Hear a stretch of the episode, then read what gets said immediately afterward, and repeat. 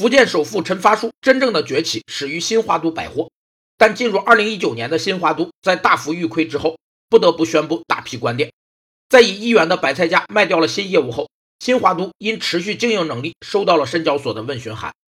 企业对包括内部条件及其发展潜力在内的经营战略与计划的决策能力，以及企业上下各种生产经营活动的管理能力的总和，被称为企业经营力。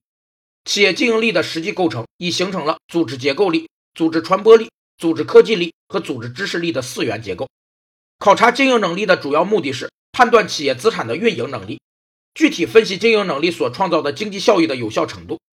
企业经营能力的强弱，表明企业资产的利用程度和使用效率，这在很大程度上决定了企业的经营效益以及由此产生的对债务偿付的保障程度。在市场人士眼中，新华都能在主业连亏五年的情况下依然未被退市。主要归功于公司卖资产保壳。